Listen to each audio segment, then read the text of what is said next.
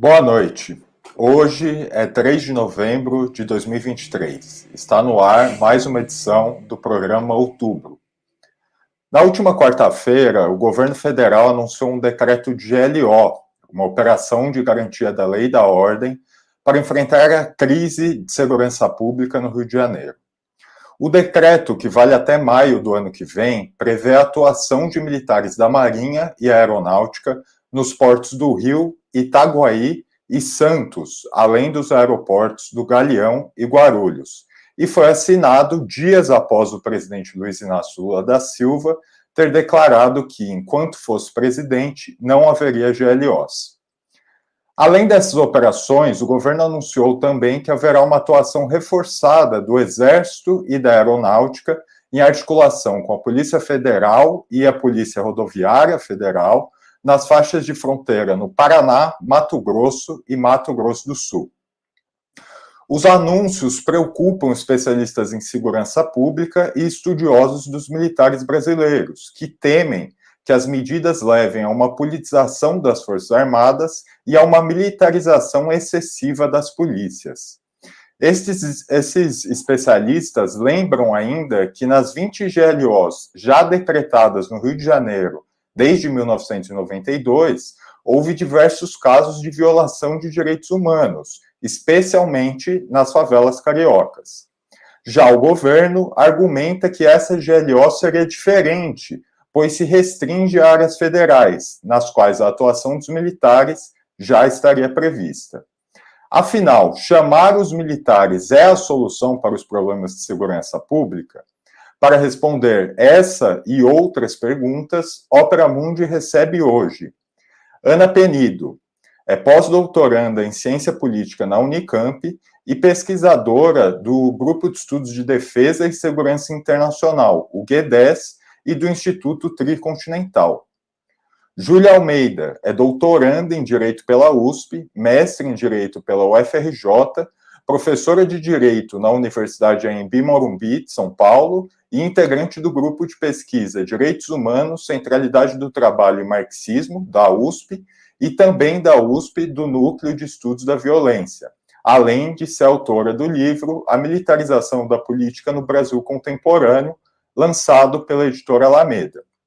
E Gustavo Conde, mestre em Linguística pela Unicamp, é comunicador e jornalista, além de fundador do canal do Conde e coordenador de mídias sociais do grupo Prerrogativas. Eu dou a minha boa noite aos convidados e passo a primeira pergunta. O decreto de LO e as outras medidas adotadas pelo governo federal visam responder à crise de segurança pública no Rio de Janeiro.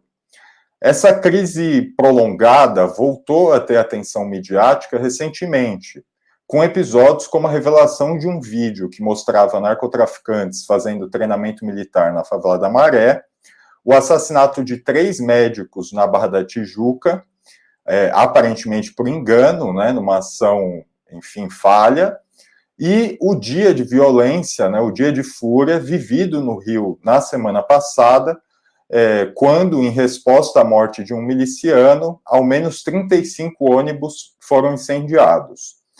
Na opinião de vocês, a GLO decretada essa semana pelo governo Lula efetivamente colabora para responder essa crise? Eu passo a palavra para Gustavo Conde. Olha só que batata quente ele jogou na minha mão para ser o primeiro aqui. Eu falando, vou ouvir as duas pesquisadoras aqui que são fantásticas, né? E depois eu falo, mas tudo bem, eu vou correr todos os riscos aqui. Muito boa noite para todos vocês, é, os convidados aqui, convidadas queridas. É, eu primeiro eu, olha, eu acho fico desconfortável aquela coisa de criticar, né? É, um governo que está tentando dar algum tipo de resposta. Eu acho uma temeridade mobilizar Forças Armadas a essa altura do campeonato, depois de tudo que aconteceu e vem acontecendo é, no âmbito do governo anterior, que deixou essas heranças aí, é, é, violações né, diversas no âmbito das forças, é, é, militares sendo investigados. É, eu acho complicado, né? mesmo que seja uma GLO, como disse o Lula, específica, e o, e o é, Flávio Dino também, é, não ficou muito claro. A, a, rigor, a apresentação deles, a gente sentiu, inclusive, ali um certo desconforto por parte do Lula.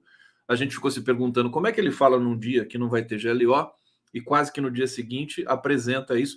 É, então, é, a recepção né, geral desse, dessa ação do governo não foi, né? Tá todo mundo esperando ainda para ver como é que vai ser. Agora, conceitualmente falando, eu acho que é, mobilizar forças armadas agora, o que, o que eu pude ouvir por aí também sobre isso nas, enfim, entrevistas, interlocuções, né?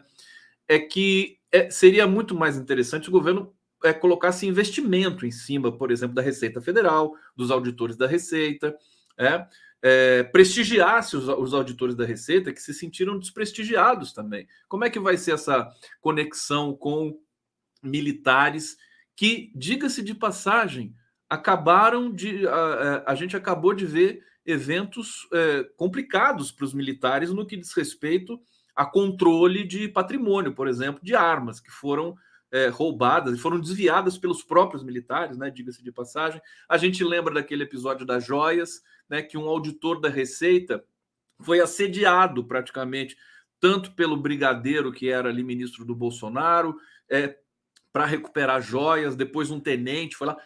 Eu acho que mexe, é, mexe com um campo perigoso. É, a, distância, me parece que isso foi é, é, é não, não, me pareceu muito uma iniciativa do próprio Flávio Dino, mas mais do Zé Múcio Monteiro, ministro da Defesa, numa tentativa talvez de resgatar um pouco a imagem dos militares que ficou tão prejudicada é, durante o governo anterior.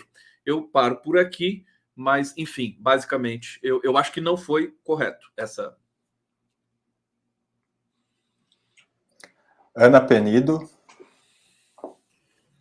Bem, boa noite, Pedro. Boa noite para a bancada, para quem nos assiste. Lembrando que a gente está chegando aí nas quase 4 mil crianças palestinas mortas e a gente não pode esquecer disso nem um segundo da nossa existência. Mas indo para a questão que se levanta. Bom, resolver não resolve, né? É, o problema da segurança pública, de forma geral, não só no Rio de Janeiro, não, não, não é uma operação de garantia da lei e da ordem que vai resolver alguma coisa. Mas nesse caso em particular, eu acho que ela vai um pouco na lógica do governo de, de, de ser um pouco realista no sentido de qual que é a situação e muito pragmática. Então, ah, não vai dar para resolver, então a gente vai aqui enxugando o gelo.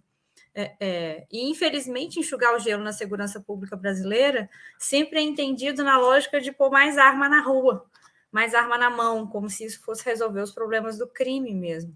É, é como se, se a presença de mais armas em circulação fossem gerar um maior sentimento de segurança. Eu senti falta de várias coisas nesse processo do anúncio da GLO, aí no sentido mais crítico mesmo, né?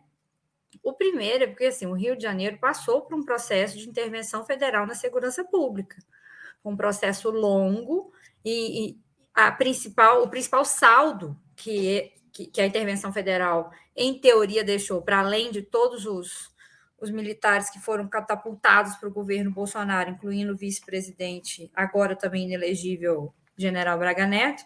Mas o que, que eles apresentaram para as pessoas? Não. O grande saldo foi um choque de gestão. Então, a gente fez um choque de gestão na segurança pública do Rio de Janeiro, a gente coibiu um conjunto de crimes e agora a, a polícia vai funcionar. E não funcionou. Então, a, isso ficou ausente na discussão de forma geral do, da GLO até agora, e, e acho que a margem para apresentar os militares como resolvendo um problema que eles eram responsáveis por resolver até agora há pouco e não resolveram. As Forças Armadas nas fronteiras já não é uma novidade. Essa parte que também está sendo muito comentada, o exército sendo empregado nas operações das fronteiras, já existia. Isso é legislação há mais de 10 anos.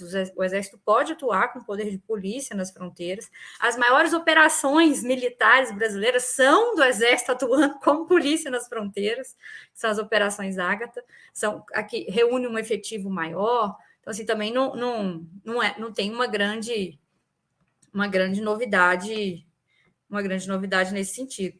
E acho que uma última questão aí nessa primeira, nessa primeira rodada, que, que acho que é fundamental a gente tratar, é porque uma GLO vai na lógica da guerra. A lógica da guerra é arma na mão, a lógica da guerra é coerção, e a lógica do crime organizado, em particular do tráfico de drogas, é uma lógica que é a lógica do comércio, que é uma lógica que vai passar muito mais por mecanismos de inteligência, por mecanismos de controle financeiro. Inclusive, a, a Colômbia está mudando o sistema deles todos de defesa e de segurança exatamente para trabalhar na lógica do vamos seguir o dinheiro, né? The money, literalmente, no caso de, de, do tráfico de drogas, e não do, da, do armamento o tempo inteiro circulando no meio da população.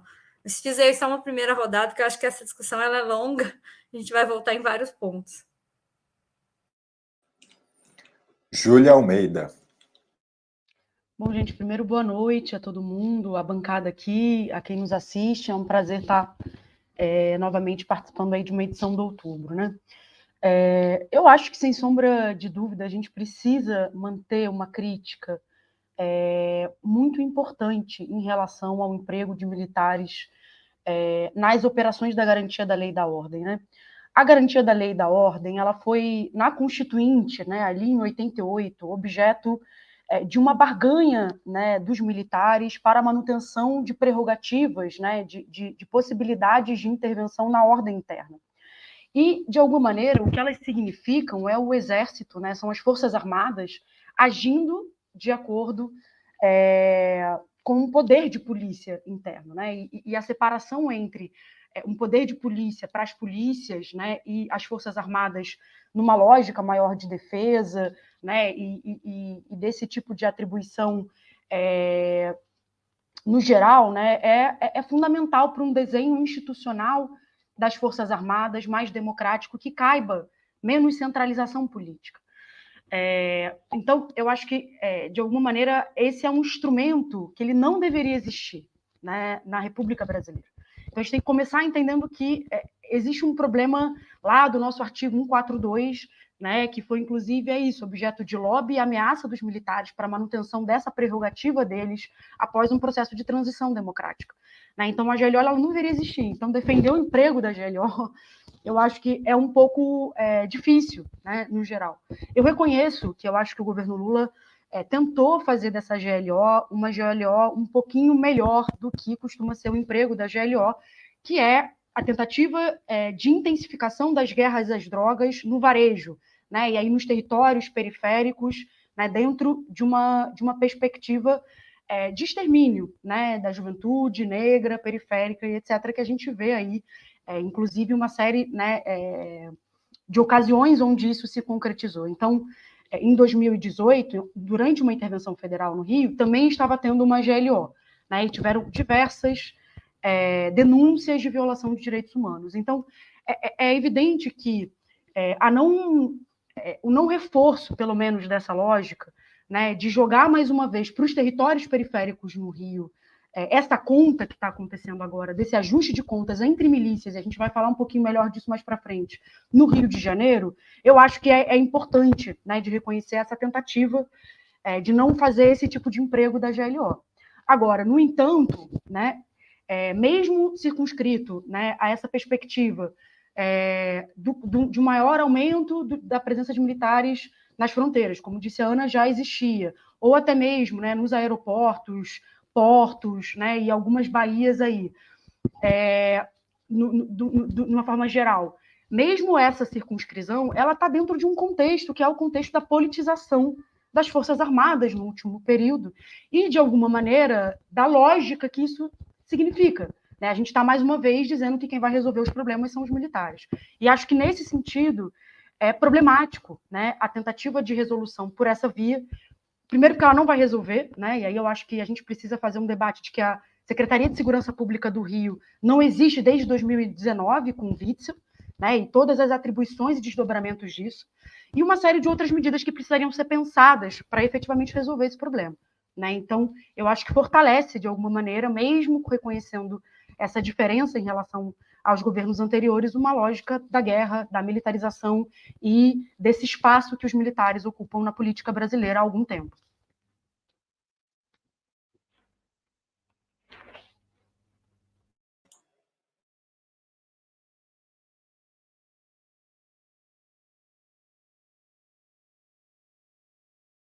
Está sem som, querido. Perdão.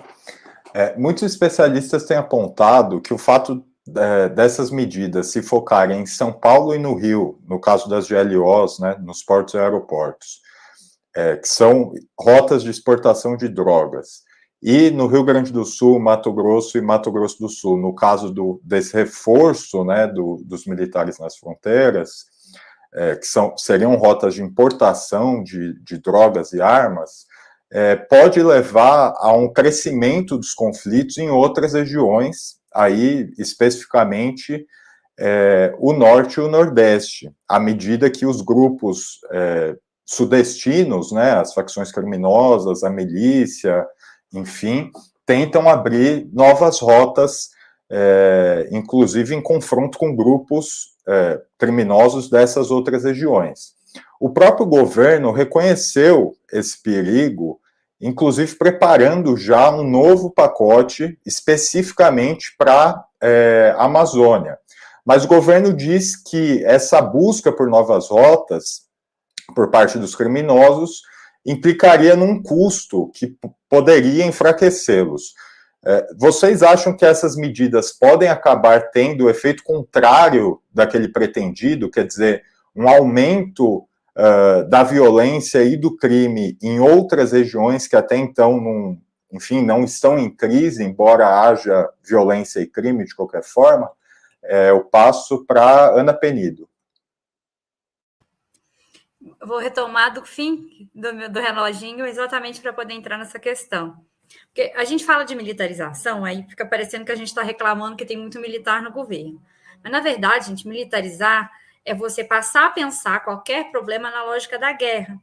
E quando a gente fala, por exemplo, em asfixia logística, e essa é uma GLO muito focada na ideia da logística, tanto que ela é principalmente nos portos e nos aeroportos, em algumas áreas de fronteira, então na entrada e na saída, você está pensando numa lógica da guerra. Uma das formas de você vencer um exército inimigo é cortando as fontes de logística desse exército inimigo. Então, evitando que ele receba armas, alimentos. O que, que é a grande inovação da, da guerra revolucionária? A possibilidade, não, eu não vou buscar isso lá longe. Eu, quem me alimenta é o meu povo que está aqui junto comigo eu atuo no meio dele e ele, né, aqui que eu busco o meu apoio logístico. Então, essa é a lógica de guerra. Quando a gente traz a lógica, a questão das drogas para a lógica de guerra, você vai para a lógica também da logística. Então, não, eu vou cortar a possibilidade de atuação no Rio de Janeiro, aí o que, que eu faço? Vou atuar em outro lugar. É, é quando você alerta para a possibilidade de explosão em outras regiões, ela é real, porque o problema não é de guerra, o problema é comercial é uma questão econômica, de oferta e de demanda. Então, necessariamente, se você suprime a possibilidade de atuação em um determinado lugar, você vai construir outras formas de atuação. E aí a disputa, qual, uma das diferenças né, entre São Paulo e Rio, entre São Paulo e Rio de Janeiro é que em São Paulo o capitalismo em São Paulo já está mais avançado do que o capitalismo no Rio de Janeiro e ele existe uma concentração em torno do PCC da possibilidade de gestão de todas essas organizações criminosas. No Rio de Janeiro, não. Existe disputa entre diversas frações pelo controle dessas atividades que são econômicas. Então, é isso que eu estou tentando chamar a atenção. Não é um problema militar. Então, não tem jeito da gente usar uma lógica da guerra para resolver um problema que não é de guerra. É, o Obama, o Pedro agora vai quase infartar, o que eu estou citando o Obama, mas o Obama falava assim que não adianta ter o melhor martelo, porque nem todo problema é um prego.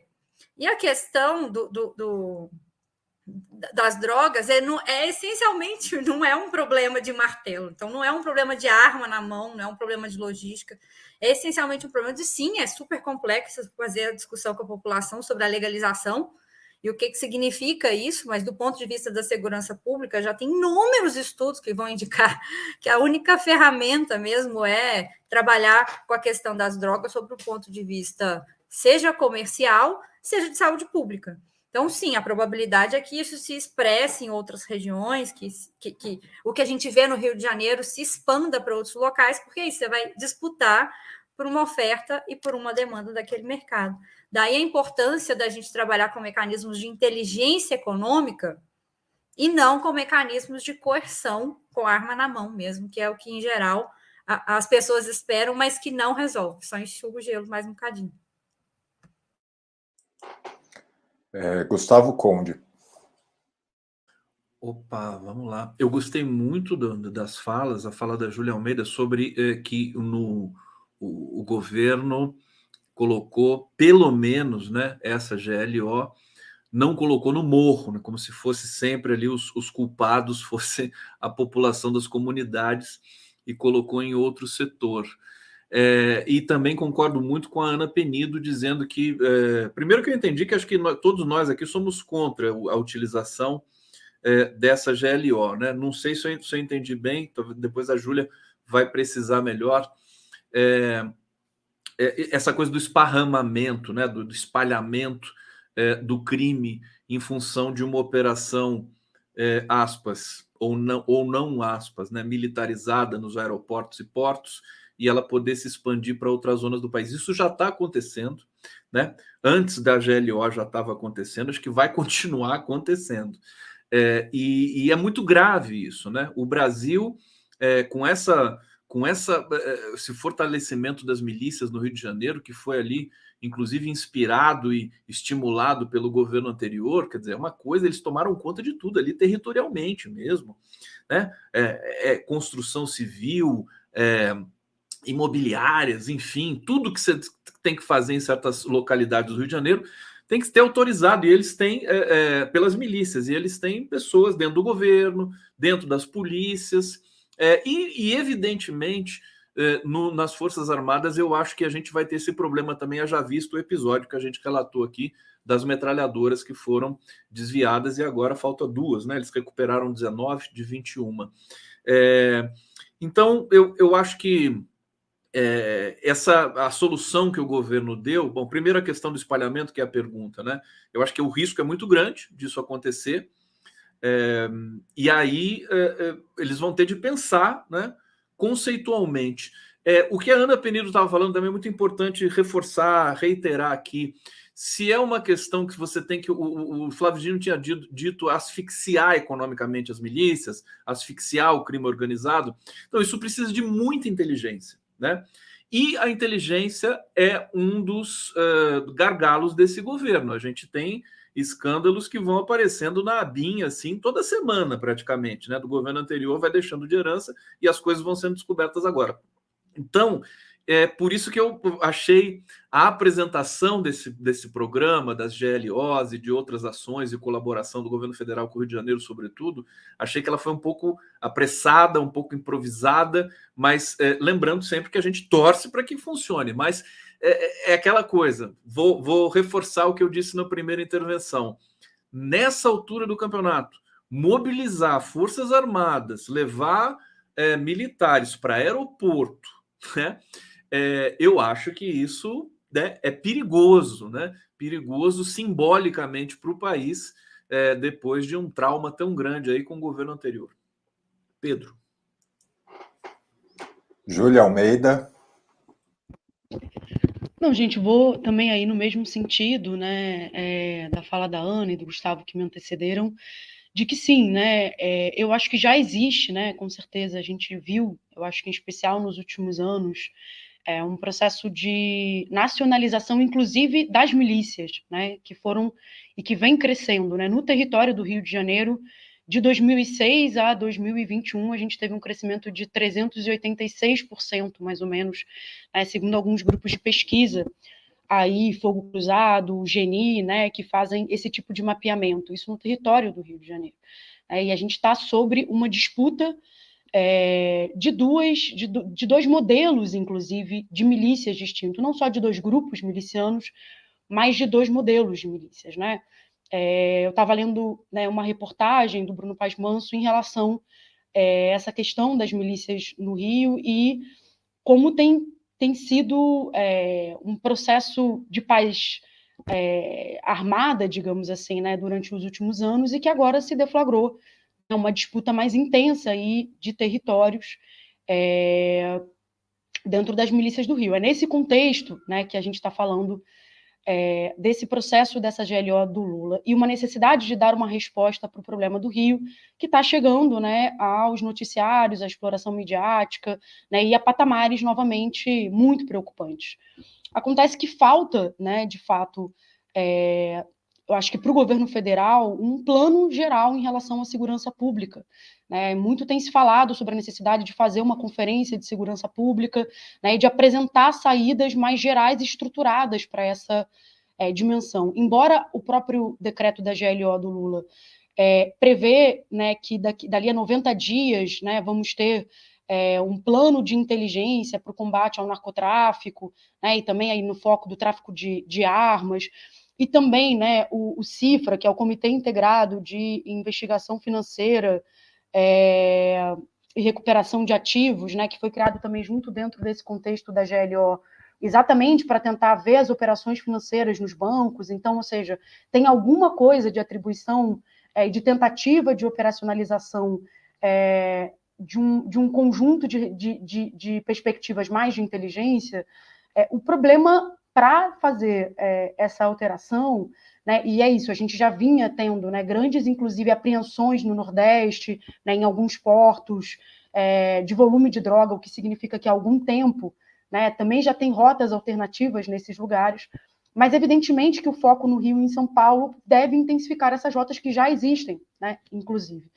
E aí eu acho que a questão da legalização das drogas que a Ana traz é muito importante, né? Efetivamente, é, é uma questão estrutural, né, da maneira como tem se organizado, inclusive na articulação né, é, com, entre essa, essa zona armada, as forças de segurança pública né, e as forças militares, né, com projetos é, de poder de forma muito direta. Né, e o Rio talvez seja o exemplo mais evidente desse processo é, dos milicianos né, e, e, e, também de policiais né, que estão é aí representando esses projetos é, relacionados aí à, à, questão do tráfico de drogas. Então, é importante né, a gente fazer um debate é, das, da, de medidas que efetivamente possam resolver de maneira estrutural esse problema. Durante o anúncio dessas medidas, o ministro da Justiça, Flávio Dino, foi bastante taxativo ao dizer que essa GLO seria diferente das anteriores, como foi mencionado aqui no programa, é, citando aí o fato dela se restringir aos portos e aeroportos, portanto, áreas federais onde já havia previsão da, da atuação das Forças Armadas, né? Um dos comandantes das Forças Armadas, no entanto, ele disse que a GLO serviria a dois propósitos. O primeiro seria dar mais segurança jurídica, entre aspas, para os militares, e aí ele citou casos, por exemplo, em que militares têm de responder uma injusta agressão aí de criminosos, e, portanto, a GLO daria mais segurança jurídica para eles. E a, o, o, segundo fator apontado seria uma melhor coordenação entre os órgãos envolvidos na operação, quer dizer, polícias, Polícia Federal, Polícia Rodoviária Federal, é, enfim. Afinal, essa GLO, é, vocês consideram ela tão diferente assim das anteriores? E emendo uma outra pergunta. É, uma vez que ela esteja em, em, prática, né, que ela esteja ativa, é, ela não pode criar uma se torne mais parecida com as anteriores, quer dizer que haja um, um, uma pressão, por exemplo, para expandir é, o espaço de atuação das Forças Armadas. É, agora, Júlia Almeida. Eu acho que essa pergunta a gente já pincelou um pouquinho, né, a diferença ou não, mas eu queria começar fazendo menção a uma coisa, né, que, que você apresentou, Pedro, é em relação à fala, né, desse, desse militar, que ele vai dizer, olha, é, os militares precisam de maior é, proteção, né, quando eles estão nesse tipo de operação. E a gente precisa dizer que existe uma mudança, né, é, durante o governo Temer, em 2017, que é a Lei 13.491, que vai dizer que durante a operação da garantia da lei da ordem, entre outros tipos de operação, é, os militares das Forças Armadas, em caso de crimes é, dolosos contra a vida, eles serão julgados pela justiça militar. Né, e eles não ficam a cargo do tribunal de júri né, ou da justiça comum. E essa questão da competência da justiça militar para o julgamento é, de militares contra civis, ela, ela foi assim é, uma das questões mais relevantes durante a ditadura empresarial, civil-militar, né, que a gente passou, porque é, quem julgava né, os militares é, acusados de tortura, dos, des dos, desaparecimentos, dos excessos, né, digamos assim, ou seja, de toda aquela política de extermínio durante a ditadura, era né, o, o, o Tribunal Militar, né, o STM, no caso, em especial. Né, a justiça militar que tinha essa característica. E uma coisa importante e fundamental numa democracia é a competência da justiça civil né, para julgamento de militares quando se trata né, contra civis. Porque o tribunal militar ele tende a ser um tribunal corporativista, ele vai fazer essa defesa. Mesmo na justiça comum, né, você tem várias formas aí também de, de, de não punição de agentes de segurança pública, mas deixar a cargo da justiça militar esse tipo de julgamento é um retrocesso muito significativo. E essa lei continua vigente. Né? Então, a gente está sobre a vigência dessa lei. Então, quando a gente fala é, de uma operação da GLO em que as Forças Armadas têm poder de polícia, a gente está dizendo que existe uma exceção, uma exceção a um Estado né, é, democrático onde os militares vão ser julgados pelos seus próprios pares. Né? E a gente viu, inclusive, no STM recentemente, né, absolvendo qualquer implicação dos militares no 8 de janeiro. Salvo engano, um julgamento de junho, julho, né, que, que o STM fez, dizendo que não tem responsabilidade né, dos militares durante o processo dos atentados do 8 de janeiro.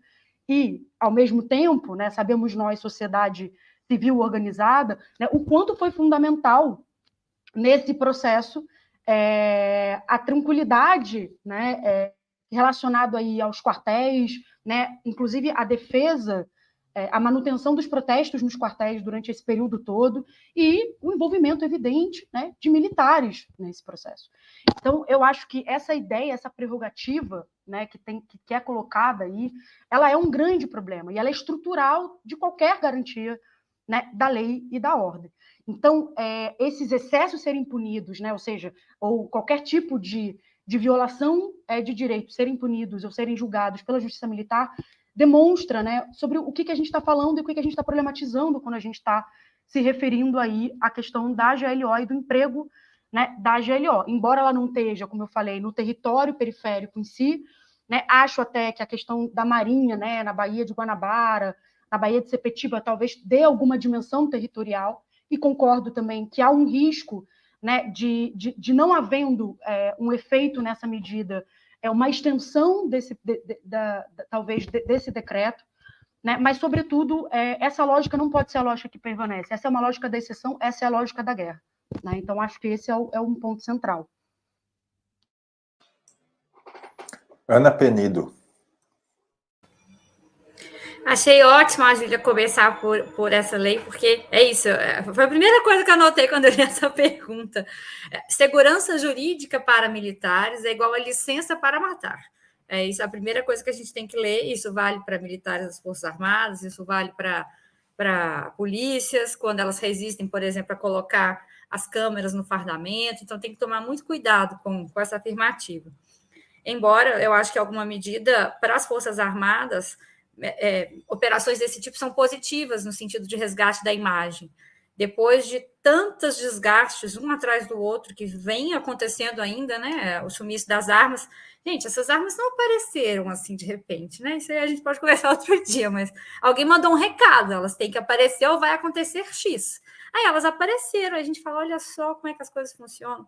Então, assim, elas, diante de diversos desgastes, elas acabam tendo um momento para recuperar aquela imagem, né? Olha como nós somos guerreiros, a gente está aqui lutando contra o crime. Que é uma coisa que já é uma loucura em si, porque guerra você faz contra o inimigo externo e não contra pessoas que eventualmente se envolvem em crime, sim, dentro do ambiente doméstico. Mas com relação à, pergunta também, outras questões que eu acho que são, que são pertinentes, sim, é uma GLO diferente. É uma GLO que foca na logística, as Forças Armadas, de fato, parecem que não vão estar na rua, vão estar no aeroporto. Então, assim, isso, isso diminui, né, no sentido de é, a probabilidade de violação de direitos humanos numa favela é bem menor do que a probabilidade, é bem maior do que a probabilidade de violação dos direitos humanos, por exemplo, no aeroporto do Galeão, que é o aeroporto internacional. o território está mais circunscrito, então um terreno menor de, de, de atuação, a temporalidade também já está mais circunscrito do que em outros momentos. Teve solicitação do governador, né, que o governador do Rio de Janeiro, sem vergonha, quer dividir o fracasso da segurança pública dele, a incapacidade completa de gerenciar o Estado com o governo federal. O governo federal não pode falar não, o Rio de Janeiro não faz parte do Brasil, então ele também tem que participar desse processo assim, de resolver o problema. Então, assim, de fato, tem, tem algumas diferenças.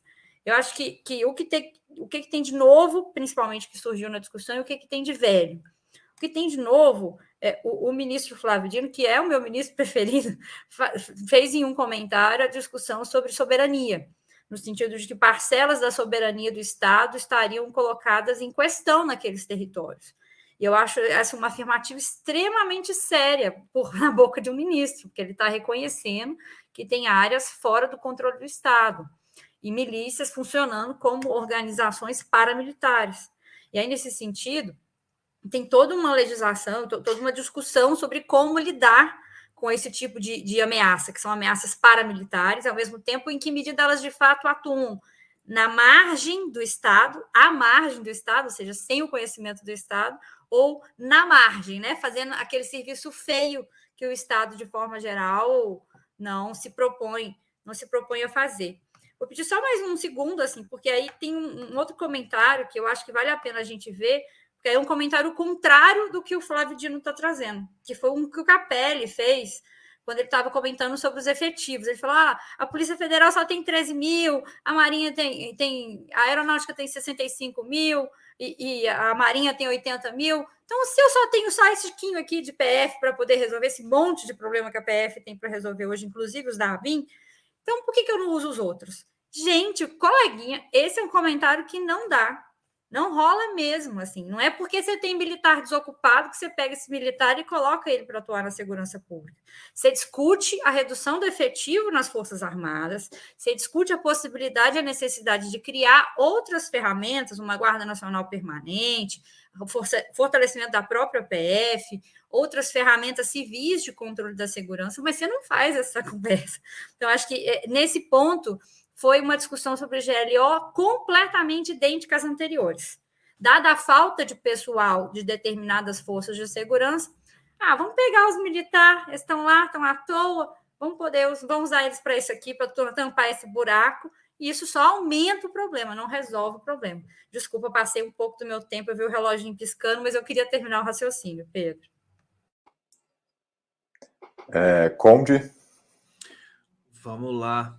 É, a, a, à medida que o programa vai avançando, a gente tem cada vez mais certeza de que foi um erro né? essa GLO, por mais diferente que ela seja, ela é diferente. É, é, enfim, mas eu fico imaginando militares, os militares brasileiros, dentro de um aeroporto.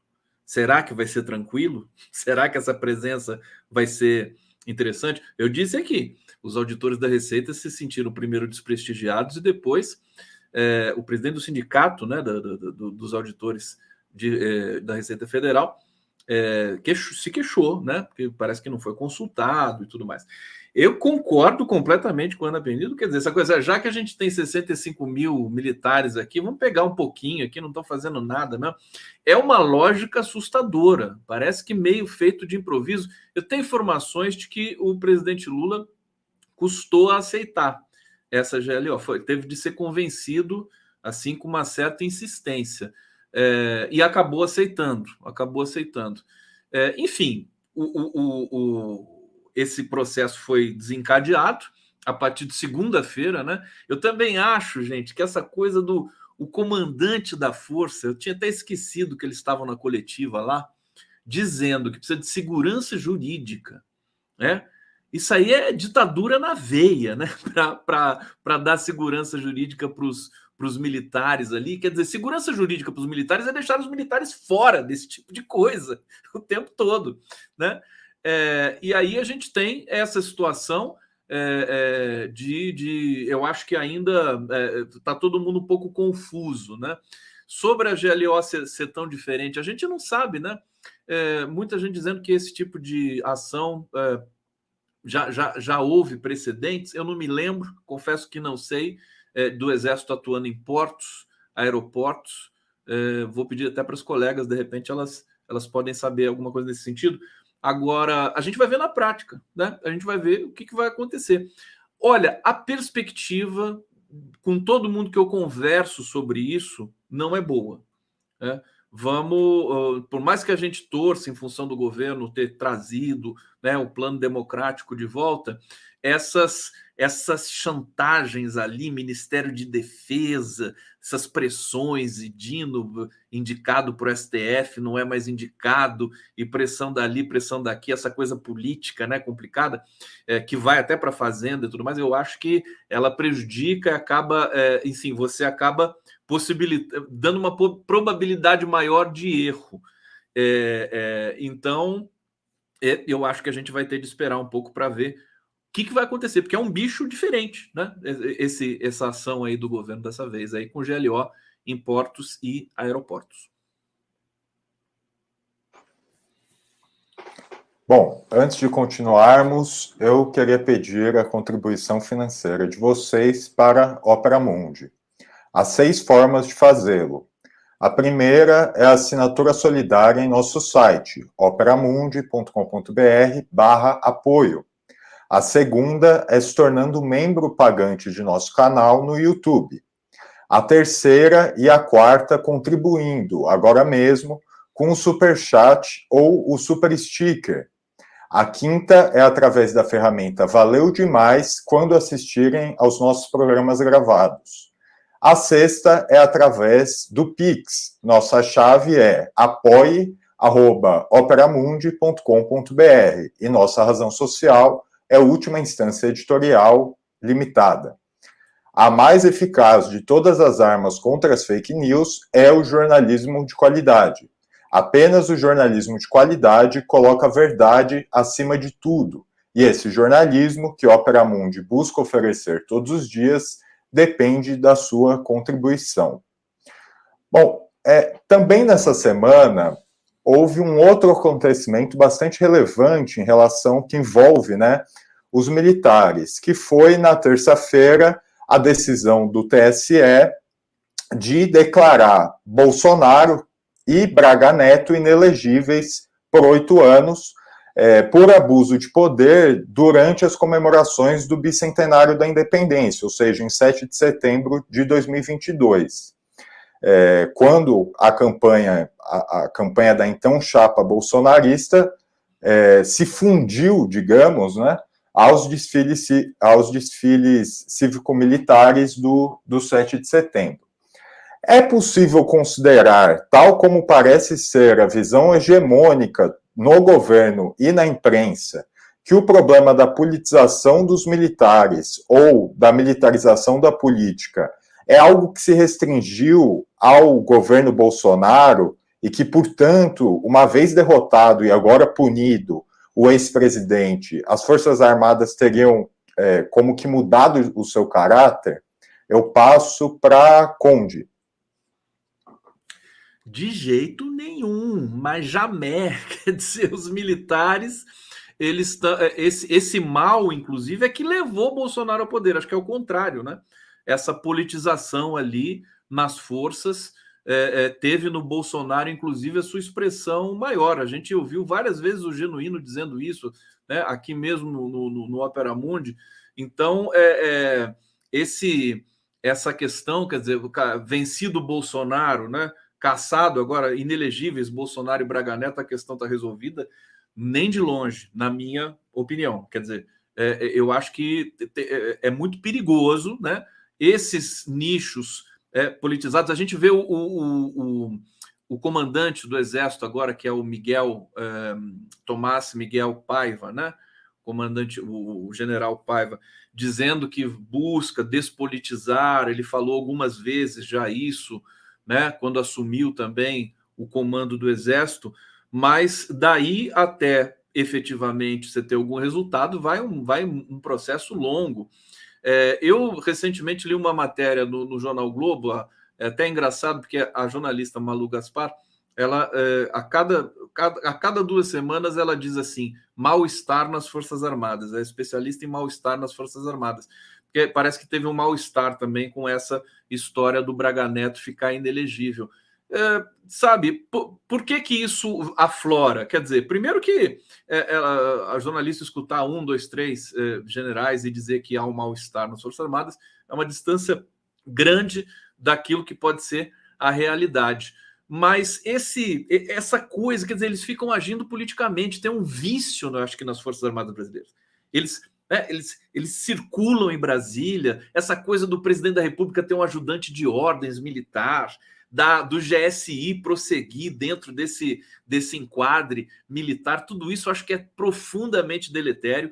Uh, o Lula foi criticado por isso, por não enfrentar algumas questões mais de frente, de, de digamos assim, de desmilitarizar verdadeiramente né, o, o, executivo e outras instâncias ali do, do governo federal. E eu acho que é, é perigoso. Tá? tá o, o, as Forças Armadas Brasileiras têm esse caráter é, de, de, politização interna.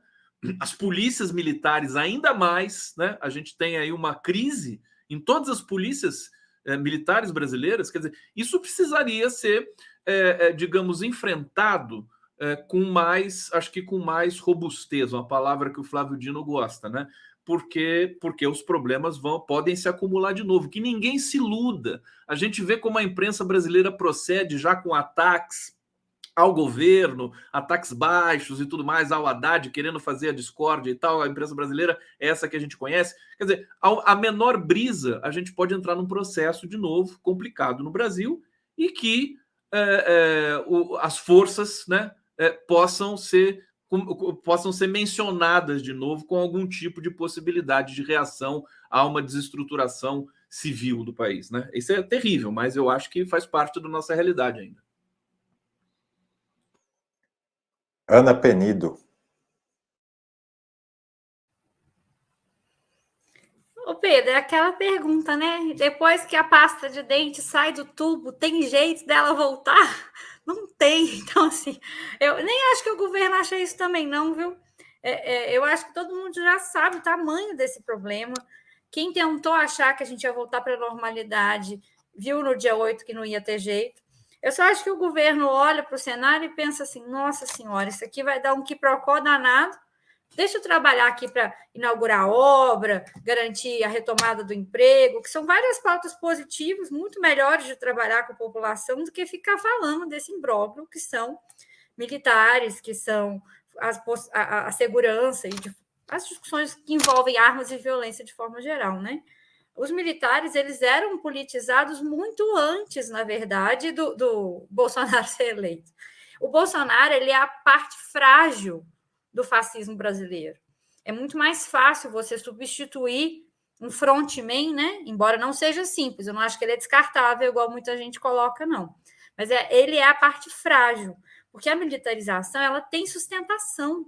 Ela tem sustentação não só no executivo, mas ela tem sustentação na sociedade um conjunto de pessoas mesmo que é isso, elas passaram a ver, já, já viu e continuam vendo nas Forças Armadas uma forma de viver bem, de garantir a sua possibilidade de acesso às coisas, é, é, acesso a uma vida em comunidade. Eu, eu, brinco assim que me preocupa muito mais quando eu entro numa loja de departamento e vejo uma roupa camuflada do que quando eu vejo um, um, um militar armado passando de carro dentro da cidade porque isso expressa um conjunto de questões que são da sociedade, que são do nível da cultura, que são muito mais, muito profundas, é muito mais complexo do que tirar um monte de militar do governo e mandar eles de volta para o quartel. Ainda que é, a, a, política já existia dentro do quartel, né? Assim, eu, óbvio, fiquei contente com a ineligibilidade do Braga Neto, é, é, do Bolsonaro a gente já, já sabia, mas assim, é, é, você sempre fica naquela, né? Será que vão passar pano para ele? Porque em geral passam pano. Eu achei que fossem pegar só o Bolsonaro, então eu fiquei contente pela inexigibilidade, mas eu não tenho nenhuma expectativa de que de que vá acontecer uma despolitização da caserna. Acho que isso não é viável, inclusive, numa sociedade que está extremamente politizada. Acho que os mecanismos de controle sobre as Forças Armadas passam por outros processos, muito mais em transformar elas em uma coisa mais parecida com o povo de forma geral, Então, expressando mais, inclusive, as dinâmicas de divergências e convergências que a gente tem na sociedade do que essa coisa de ter uma pasta de dente, ah, não, dentro do quartel as coisas não acontecem. Porque, na verdade, o, quartel se torna uma chocadeira. E aí ela fica ali dentro, fica ali dentro, fica ali dentro, fica ali dentro, e uma hora isso explode de novo. Foi o que a gente viu no governo Bolsonaro, né? Pareciam, ah, não, estão fora da política, não estão participando, e aí depois isso retoma. Eu só não acho que o governo também tem essa expectativa, não. Eu acho que o governo tem noção do tamanho do problema. Eu só acho que, diante do, da diversidade de problemas que o governo tem para resolver, o governo tem secundarizado esse. Eu acho que é uma decisão equivocada, porque o problema da força, em última instância, ele sempre vai se impor. É, Júlia Almeida. Eu vou começar talvez por esse é, finalzinho aí da Ana, né? Eu acho que é, o governo Lula ele chegou a ensaiar em alguns momentos, em especial depois do 8 de janeiro, é, a possibilidade de fazer mudanças mais significativas né, nas Forças Armadas. É, inclusive, chegou a ser ventilado né, a possibilidade de uma PEC é, que alterasse aí, o artigo 142, inclusive que é, retirasse a possibilidade é, das GLOs, né, de manutenção da GLO. É, isso e várias outras né, medidas aí que foram sendo ventiladas e não foram para frente. Né? Eu acho que é, talvez antes do 8 de janeiro tivesse uma certa subestimação do governo Lula em relação ao problema da militarização da política. Acho que depois do 8 de janeiro o que tem é um, um receio, né? é uma dificuldade de correlação de forças, talvez, que o governo sinta né, para poder fazer é, essa investida também nas Forças Armadas. Não acho que é só um problema de vontade política, é isso que eu queria dizer. Eu também acho que é um problema de acúmulo de forças para fazer isso, né? E aí estou dizendo isso porque me impressiona um pouco o governo, o PT que ficou tanto tempo, né? Foram dois governos Lula, mais é, seis anos da Dilma, né? Não ter conseguido construir um diálogo mais eficaz com nenhum setor das Forças Armadas. Inclusive, é, acho que cometeram erro, erros significativos, como foi o caso é, da operação do Haiti, né, onde vários dos comandantes em force, né, que ocupavam ali um papel é, um pouco de governo do Haiti, também da opera, de, de, de fazer operação militar, né, coordenada pela ONU, é, foram e são o núcleo geral aí, né, do governo Bolsonaro. É, inclusive o, o governador é, Tarcísio, né, de São Paulo, foi engenheiro, né, foi chefe é, engenheiro da, de, das operações no Haiti. Então, toda vez né, que você tem um maior envolvimento dos militares nesse tipo de operação, você tem um aprofundamento de um processo é, de militarização. Eu acho que a gente precisa enfrentar, a sociedade brasileira precisa enfrentar a pauta de democratização das forças de segurança pública e das forças armadas. A gente precisa de reformas profundas nesse sentido, né? É, não tem como pensar que existe algum patamar de desmilitarização né, ou de mudança é, com as Forças Armadas sem ter feito uma reforma educacional, uma reforma de absolutamente nada nos últimos anos. Né? Essa agenda precisará ser enfrentada e a gente precisa viabilizar e, e colocar com a centralidade né, para concluir a pauta aí dessa discussão em relação a como a gente transforma as relações né, com as forças de segurança pública e com as Forças Armadas é, no Brasil. Do jeito que está, é, é, é inviável né, essa essa construção. E, evidentemente, que não existe nenhum processo hoje né, de despolitização das Forças Armadas em curso, no sentido de que elas continuam agindo né, e operando pelos seus interesses, eu acho de maneira, inclusive, bastante evidente, é, enquanto corpo político. Né? Então, é, a gente precisa efetivamente enfrentar um, um, uma agenda aí de reformas. É, retornando ao tema da GLO, é, muitos analistas e acadêmicos apontam para a necessidade de se criar outros corpos militares é, focados aí em tarefas específicas ligadas à, à segurança pública.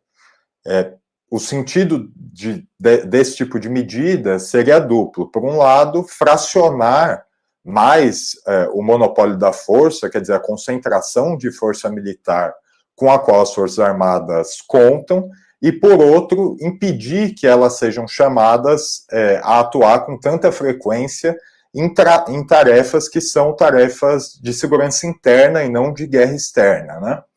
É, aí existem várias propostas, como, como se mencionou aqui, a ideia de uma Guarda Nacional, ou a ideia de reformar a Guarda Nacional atual, que nós já temos, é, enfim, dar mais, é, colocar mais gente dentro dessa Guarda Nacional, ou outros acadêmicos falam, não, tem que se criar guardas de fronteira especificamente. É, eu queria saber como vocês avaliam essas, essas, esse tipo de proposta e por que, apesar de, de tantos insistirem nessa necessidade, essa discussão aparentemente é, não avança. É, Conde. É, bom, vamos lá. Eu, eu acho que cada vez que a gente, mais uma vez, né, a gente vai avançando aqui, vai entendendo que o problema é cada vez maior, né? O problema das Forças Armadas Brasileiras, um problema de conceito, né? É, é, acho que tem que se discutir isso antes. Eu, eu, é uma questão que é recorrente em todos os debates que a gente faz. É preciso e, e, a, e último, a última solução que eu ouvi para isso, que eu acho interessante, é chamar conferências nacionais, congressos, é, é, formular congressos, como o PT fazia, com a base social, para você é, repensar né, essa dimensão. Somos nós que pagamos as Forças Armadas, nós precisamos discutir isso sociedade inteira brasileira, é, das suas vocações, das suas atribuições. Isso precisa ser discutido democraticamente. Existe, eles são muito fechados, né? Os militares eles ficam pensando, tem até a justiça militar, eles querem resolver as coisas internamente, né? O tempo todo assim. E, e é por isso que a gente acaba aventando essas possibilidades que eu acho que elas são a, a, aquela velha questão, enxugar gelo, quer dizer, criar mais uma força, aí você cria mais uma força e vai criando força aqui e ali, e você não resolve, né? Você não acompanha a velocidade, por exemplo, que o, que o crime organizado vai se atualizando, vai se espraiando no Brasil. Ele está dando um banho, né? Já está na Bahia, a gente viu o que está acontecendo na Bahia e está indo para o Nordeste, né? Muitos pesquisadores dizendo que essa mortandade que tem na Bahia, que é a polícia militar mais letal do Brasil, né? É, que, que é em função do que o crime organizado se migrou para a Bahia e que está indo para o Nordeste buscando novas, novas, é, é, novos horizontes, né? Eu acho que é, enfim, eu, eu, por que, que essa questão não avança? Porque é uma questão que ninguém tem muita certeza, tem nem muita segurança sobre isso também. Acaba ficando aquela discussão meio solta. Ah, precisamos criar mais uma força. Eu acho que o governo precisa realmente, e, e, e concordo com as colegas que é, mencionaram aqui, né? O Lula está vendo tudo isso acontecer, mas como ele é um cara comprometido com o combate à fome, combate à desigualdade, ele dá prioridade para essas dimensões.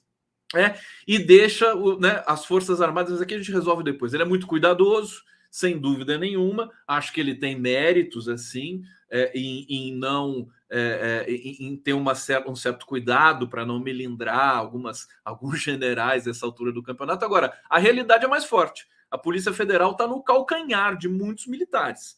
Né? A gente vê é, o, o Mauro Cid, o pai do Mauro Cid, os celulares que foram apreendidos e tudo mais, muita coisa ainda vai aparecer nos próximos, nos próximos dias, semanas, meses, né, com relação a essas apurações aí da Polícia Federal. É, vamos ter de ter uh, coragem, né? É, acho que, mas assim, respondendo concretamente a pergunta, acho que essa coisa de criar mais forças é, é, é mais um, um, golpe retórico que está perdido aí no meio. Eu tenho, só vou é, pedir licença, eu tenho que sair um pouco antes, mas eu vou ficar aqui para ouvir os colegas ainda até onde eu conseguir aqui, porque eu tenho outra, outra live daqui a pouco, tá bom, gente? Vamos lá, obrigado, viu? É, Júlia Almeida. É, eu acho que a gente precisa, eu acho realmente que a questão não é criar uma guarda nacional, embora é, junto com outras medidas pudesse até ser um, uma proposta interessante, né? Me parece que é isso, a gente precisa mudar prerrogativas das Forças Armadas, né? Tirar aí é, as Forças Armadas da ordem interna, isso, isso é uma questão fundamental. Uma segunda questão é desmilitarizar as polícias militares, né? Então, a desmilitarização ela, ela precisa acontecer tanto na política, né, institucional e etc., mas no controle social também, né? Tudo que a gente vê a operacionalização da lógica da guerra, né, nas guerras drogas, é, nas periferias, né, com, com, com, um passivo social muito violento né, em relação a jovens e negros em especial, precisa acabar, e nesse sentido também, né, uma proposta aí de legalização da, das drogas né, é fundamental. Então, eu acho que é, para fazer essa discussão de uma maneira mais séria né, e, e efetivamente transformando, a gente precisa de reformas né, estruturais no papel das polícias militares, é, na questão de como os militares se organizam, de ter maior controle civil né, sobre as atribuições é, dos militares, é, um, mudanças de competência da justiça militar, da inteligência, dos sistemas de inteligência que a gente viu, né, inclusive o aparelhamento é, da ABIN no último período aí do governo Bolsonaro, que é uma agência civil, mas que fica sempre ali abaixo do GSI, né, do Gabinete de Segurança Institucional, e nesse sentido é coordenado, em regra, por militares, junto com as inteligências que permanecem aí das três forças, né, da Marinha, Aeronáutica e Exército. Então, é, me parece que a discussão que a gente vai precisar fazer, além de não anistia, né, como a gente já vem conversando aí há algum tempo, dos militares né, que, que, cometeram crimes durante o governo Bolsonaro, inclusive o envolvimento do 8 de janeiro. Nesse sentido, é muito importante. É claro, é simbólico, é, não significa uma mudança estrutural. O Braga Neto é, é, não é insubstituível, né, mas é importante, é uma derrota importante para o Bolsonaro, para o bolsonarismo e para os militares, né, que tenha punição é, para os seus, né, que os militares também sejam atingidos de alguma forma é, com um conjunto desses é, processos que existem. Né? Tem o Mauricídio, o Mauricídio ali na Berlinda, mas do ponto de vista dos processos em relação ao 8 de janeiro, é muito difícil esse atingimento com os militares. Né? Então, o debate da não anistia, né, da punição é, desses, desses agentes, inclusive das Forças Armadas, é importante. Vamos lembrar que as Forças Armadas lançou um plano, é, né, não, não as Forças Armadas, né, mas setores importantes, o Instituto Vila, Vilas Boas, articulado com setores das Forças Armadas, lançou um plano faz uns dois anos aí, né, que é o Projeto Nação, de, de uma estratégia de poder até 2035. Então, embora Bolsonaro seja uma, uma chave fundamental de uma adesão popular a esse projeto, né, de uma representação é, importante, de uma capacidade eleitoral que os militares não costumam ter, é, os militares têm um projeto de poder para mais tempo. Né, para esse Brasil. E se não houverem medidas efetivas de desmilitarização e de alteração concreta né, desse papel dos militares, que foi intensificado nos últimos anos, inclusive né, em relação aos poderes políticos ligados, isso é muito importante da gente dizer. A gente viu o caso das milícias, né, o quanto é, isso está imbricado, né, não é só para estatal, né, é estatal, está dentro das forças políticas brasileiras. E esse é o maior problema de enfrentamento. Né, porque é enfrentar setores muito poderosos do Estado brasileiro, oligarquias muito poderosas no Estado brasileiro. Né? Então, a gente precisa apresentar uma agenda efetivamente que dê conta do tamanho do problema. Né? Eu acho que o governo Lula está é, tá aí tentando buscar né, a questão econômica, fortalecer né, um, um, um processo é, de combate à fome, etc. Né, e está numa correlação de forças difícil para enfrentar a questão da segurança, mas se daqui, né, a, nas próximas eleições, a gente não tiver alguma mudança estrutural neste processo, os riscos né, que a gente está falando e que a gente vive, experimentou nos últimos quatro anos, antes da eleição de Lula, permanecem praticamente os mesmos. Né? Então, a gente precisa ser capaz de fazer esse enfrentamento, essa discussão de uma maneira mais geral. E aí eu acho que a Guarda Nacional ou não é, sinceramente, é, a flor dentro né, de algo que precisa ser uma mudança muito mais profunda. Né? Então, acho que é, acho que sobre essas questões a gente precisa se debruçar no próximo período aí. É, Ana Penido. Bom, acho que concordo com as questões que foram surgindo aqui. Eu, pessoalmente, sou favorável à criação de uma Guarda Nacional, mas acho que eu vou chamar a atenção para um outro ponto. Por que, que a esquerda ganha eleições? A esquerda ganha eleições porque oferece para as pessoas, de forma geral, a, a crença, a fé de que, olha, com esses governos eu vou ter uma vida melhor eu vou ter uma vida melhor porque eu vou ter uma saúde melhor, uma educação melhor, uma alimentação que seja em última instância dentro do meu prato.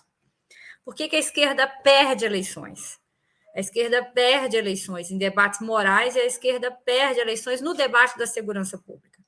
Não tem um governador de direita eleito que não tenha escolhido no centro da sua pauta política a discussão de segurança. O medo, é, a, a, a, direita ganha em cima do medo das pessoas. Eu vou ser assaltado, eu vou perder o, o Fiat Uno que eu consegui comprar. É o medo, e isso aí alimenta. E a esquerda não tem discussão sobre isso. Eu não estou nem falando aqui da esquerda revolucionária, que em teoria devia colocar a questão político-militar no centro da sua estratégia. Não, estou falando da esquerda progressista, da esquerda política, democrática, que está no debate. Então, essa esquerda não tem proposta, pouco se coloca a discussão de segurança pública, ela passa batido, quase como se fosse um debate lateral.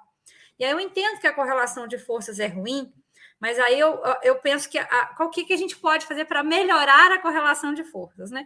Quais que são as medidas concretas que são possíveis de serem tomadas, entendendo a dificuldade que a gente vive no momento atual de um governo que está fazendo o que dá e não o que gostaria. Mas tá, o que, que dá para fazer? Dá para tentar trazer para a área de defesa e segurança as questões que historicamente já foram acumuladas em outras áreas. Uma delas é essa, que é a conferência que tanto Conte quanto a Júlia trataram a democracia participativa, a possibilidade das pessoas se engajarem na resolução dos seus problemas. É, é, esse é um elemento que é básico para qualquer política pública e isso inclui a segurança pública. Então, eu acho que, que a, a GLO é mais do mesmo, no sentido de não resolver os problemas. A gente tem espaço, a população tem demanda, porque toda pesquisa de opinião também as pessoas. Quais são os principais problemas que te afligem? Segurança pública, saúde e educação. E aí a gente tem, ó, para segurança, para saúde a gente vai fazer isso, para educação vai fazer aquilo e para segurança. Nós não temos proposta? E aí concluo, porque assim, para resolver o problema da segurança pública no Brasil, necessariamente passa pela discussão de defesa, por causa do artigo 144, que subordina as polícias militares à defesa. E aí é uma discussão muito estrutural, é a que a Júlia passou no final da conversa dela, que é essa, afinal, as milícias, elas fazem parte do Estado, elas atuam nas margens que o Estado prefere ignorar. Os dados que as pesquisas têm indicado é que não. É, é, todo esse processo de violência ela acontece dentro do Estado. Então, são parcelas do Estado que estão engajadas no crime, o que torna o problema para resolução muito mais profundo. Então, assim, não se trata de vontade, é uma questão de fato complexa. Eu acho que, que a gente ser contrário a GLO. Não quer dizer também que a gente não identifique que a correlação de forças para o governo seja muito ruim, mas acho que a grande questão para a gente pautar, e é isso, encerrando também minha participação, é essa, né? O que, que a gente pode fazer concretamente para melhorar a correlação de forças em torno do debate de defesa e segurança pública? Isso é um problema para o governo, isso é um problema para qualquer pessoa de esquerda progressista que se propõe a construir um Brasil que seja melhor para todo mundo. Bom, chegamos assim ao final de mais uma edição do programa Outubro. Hoje eu conversei com Ana Penido, Gustavo Conde e Júlia Almeida. Até mais.